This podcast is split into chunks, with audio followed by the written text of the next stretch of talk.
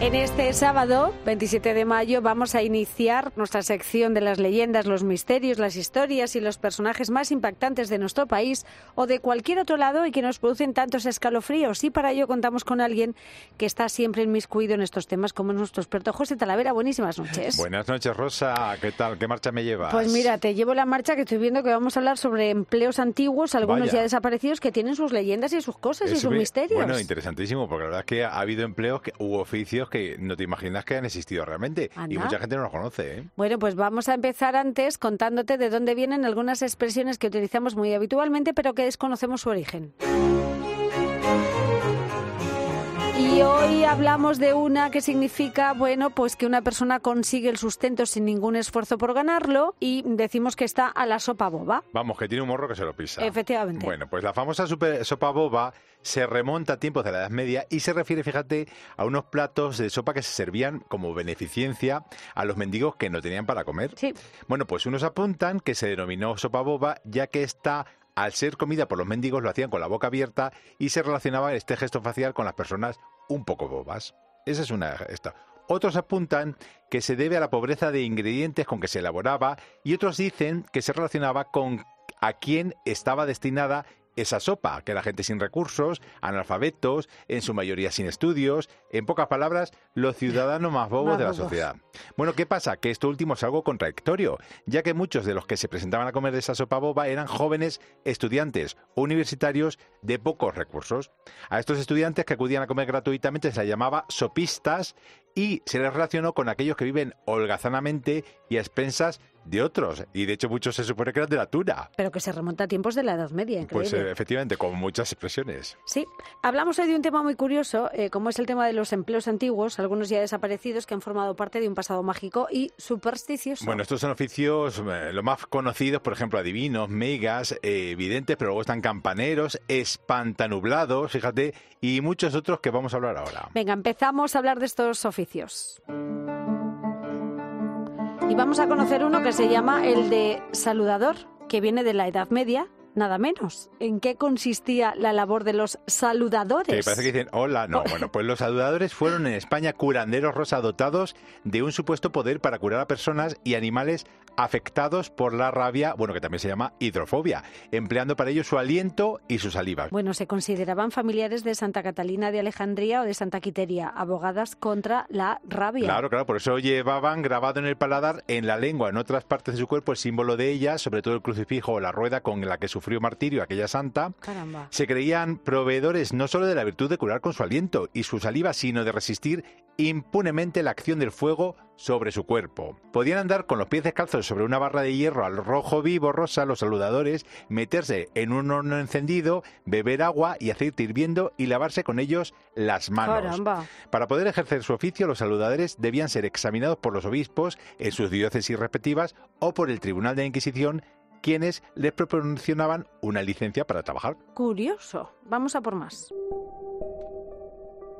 Vamos a hablar ahora sobre sanadores, principalmente. Te vamos a contar el caso de una mujer valenciana, Natalia Capilla, que fue muy conocida en aquellos lares. Bueno, pues para ello me he puesto en contacto con Raúl Ferrero, que ha sacado un libro junto a Ángel Beitia llamado Oficios Mágicos y Ocultos. Mira, me ha contado esto de esta mujer. Celia Capilla era una mujer que destacó aquí en Valencia, era una sanadora sobre los años 1920-1930. Se llegó a decir de ella que tenía a 500 personas en su consulta como curandera, en lo que antiguamente hoy en día se conoce como el Jardín de Viveros, antiguamente ahí es donde pasaba consulta. Curiosamente no fue denunciada por el colegio por el colegio de médicos, sino más bien por el colegio de farmacéuticos porque entendían que llevaba a cabo el uso de pues, una serie de herboristería, de plantas sanadoras, de alguna forma, ¿no? Eh, la denunciaron por prácticas de intrusismo. Es muy curioso, en el Eco de Cartagena, en junio de 1928, que se dice que eh, hace tiempo viene recibiendo en su clínica diariamente a unos 800 enfermos, ¿no? Y el día de San Juan se presentó en la playa haciendo cruces sobre el agua que la gente recogía en cántaros. Por tal motivo ha, ha llegado a recibir limosnas por valor de hasta 5.000 pesetas. Caramba, con esta sanadora valenciana, ¿eh? Sí, sí, muy curioso. Desde luego. Eh, vamos a por más. Porque si hay un oficio desagradable y que alguien tuvo que realizarlo en España en algún momento, es el de verdugo. Vaya.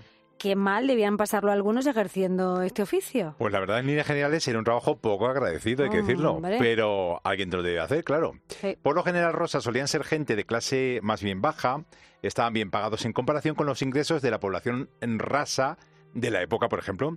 En algunos lugares, como en Suecia, Rosa, el trabajo lo realizaban condenados a muerte cuya sentencia era aplazada al ofrecerse como voluntario. Mira. Su trabajo lo llevaba a ser tratados como una especie de apestado social, aunque mucha gente asistía a estos actos terribles, hay que decirlo, porque gustaba mucho seguirlos.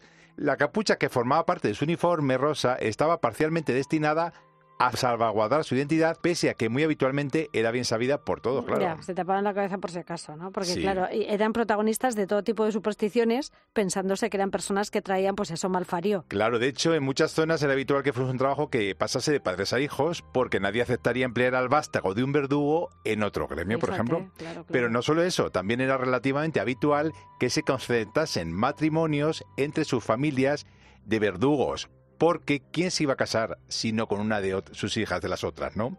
Sus obligaciones se extendían a otros campos como la tortura de prisioneros, otros castigos menores como dar latigazos o la amputación de dedos o manos, nada menos. Bueno, también en ocasiones era parte de su tarea reconfortar a la víctima y ayudarla a aceptar su destino, pero era un trabajo que alguien debía hacer, lo repito. Ya, pero ¿quién va a hacer eso? Si es que nadie quería, normal. Pues allí estaban los verdugos. Bueno, pues nada, seguimos adelante con estos oficios tan interesantes y ya eh, extinguidos. Porque hay otro trabajo que había en el pasado, que era el de los tempestarios. ¿En qué consistía? Fíjate, Rosa, pues Raúl Ferrero tiene la clave en este sentido. Bueno, los tempestarios los podemos conocer, o eran, o eran conocidos como conjuradores de tormentas. Se dedicaban principalmente a detener, a reducir el impacto dañino que podía causar una tormenta o una tempestad. ¿no? Normalmente, pues, este oficio lo ejercían clérigos, llevaban a cabo pues oraciones de súplica, de protección a Santa Bárbara, y normalmente las recitaban desde lo alto de los escojuranderos o en la parte más alta de la iglesia. También se llevaba a cabo toques de campanas, porque se decía que los diablos temían ese ruido ¿no? y echaban a huir.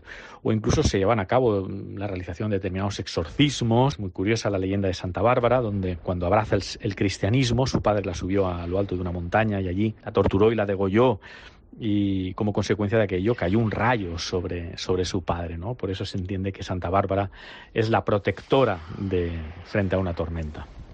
Digo yo que alguno que otro hacía falta ahora con la sequía que tenemos, ¿no? Pues sí, Rosa, ahora hacía falta muchos tempestarios, hay que Pues decirlo. sí, desde luego. Vamos a avanzar en el tema de oficios mágicos con este otro. Porque hay otro muy curioso que era el de animero, que supongo que tendrá que ver con las ánimas. Sí, bueno, pues un animero era, sobre todo en las Islas Canarias, una persona considerada especialmente pía a la que se le atribuía cierta santidad.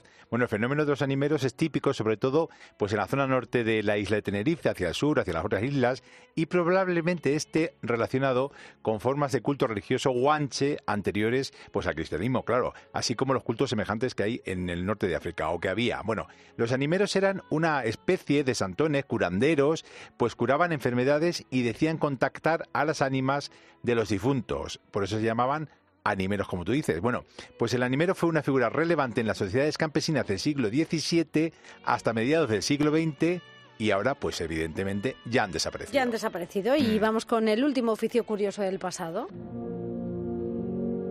Todavía quedan algunos, pero ya pocos, ¿no? Sí. Son los fosores. Sí, sí, sí, sí. ¿En qué consiste este trabajo, José? Es curioso. Bueno, pues la verdad es que nuestro amigo Raúl Ferrero también habla de ello en su libro Oficios Mágicos y Ocultos. Y esto me ha dicho. La función de los fosores, eh, que prácticamente es uno de los oficios que hoy en día aún existen, porque quedan solo seis en España, tres en Guadix, tres en Logroño. No son sacerdotes, no son clérigos, eh, pero realmente la función de ellos es recordar a los difuntos, acicalan las tumbas, colocan flores en, en esas tumbas y rezan y velan por ellos. Solían vestir con una túnica corta, de color oscuro, cabeza rapada, calzado alto y con sus azadas y sus lámparas en la mano, pues llevaban a cabo esas catacumbas, ¿no? Para llevar luego a cabo los enterramientos.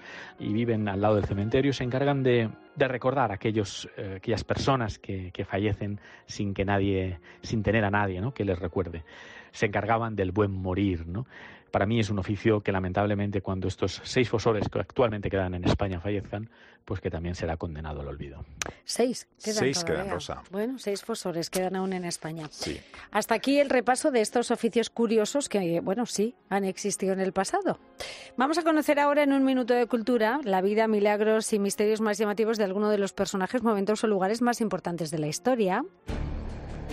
Y hoy nos vamos nada menos que a Laos para hablar de un misterio muy curioso como es el del páramos de las tinajas. Sí, en la meseta de Xian Quang, en Laos, se encuentra el páramo de las tinajas y allí reposan miles de enormes vasijas de piedra de una antigüedad de entre 1500 y 2000 años. Bueno, miden de 1 a 3 metros de altura, pesan de 1 a 6 toneladas nada menos. La leyenda cuenta, fíjate que hace miles de años existió una raza de gigantes cuyo rey, Kun Cheung, ganó una importante batalla y mandó construir miles de tinajas de piedra para llenarlas de lao lao, un rico licor de arroz típico de Laos para celebrarlo con sus súbditos. Por eso se especuló con la posibilidad de que se tratase de una especie de almacenes para guardar alimentos para el comercio, pues el páramo está situado en una ruta de caravanas de comercio. Pero el hallazgo rosa de huesos calcinados y ceniza en cuevas cercanas y un posible horno crematorio sugiere que eran urnas funerarias, aunque en su interior no se han encontrado restos. De momento, ninguna explicación se ha dado todavía por válida. Bueno, entonces no sabemos ahora mismo qué hay dentro. Bueno, No nada. sabemos, nada. Claro. Qué curioso, ¿eh? Sí. Qué cosas pasan en el mundo. Bueno, gracias José Talavera por contarnos esto y también por traernos hoy estos oficios misteriosos, mágicos y casi extintos en la actualidad. Y la semana que viene volveremos con nuevas leyendas y misterios. Sin duda, ya sabemos que estamos en Instagram en arroba leyendascope y arroba le- José Talavera Visual. José Talavera, gracias. Adiós. Besos.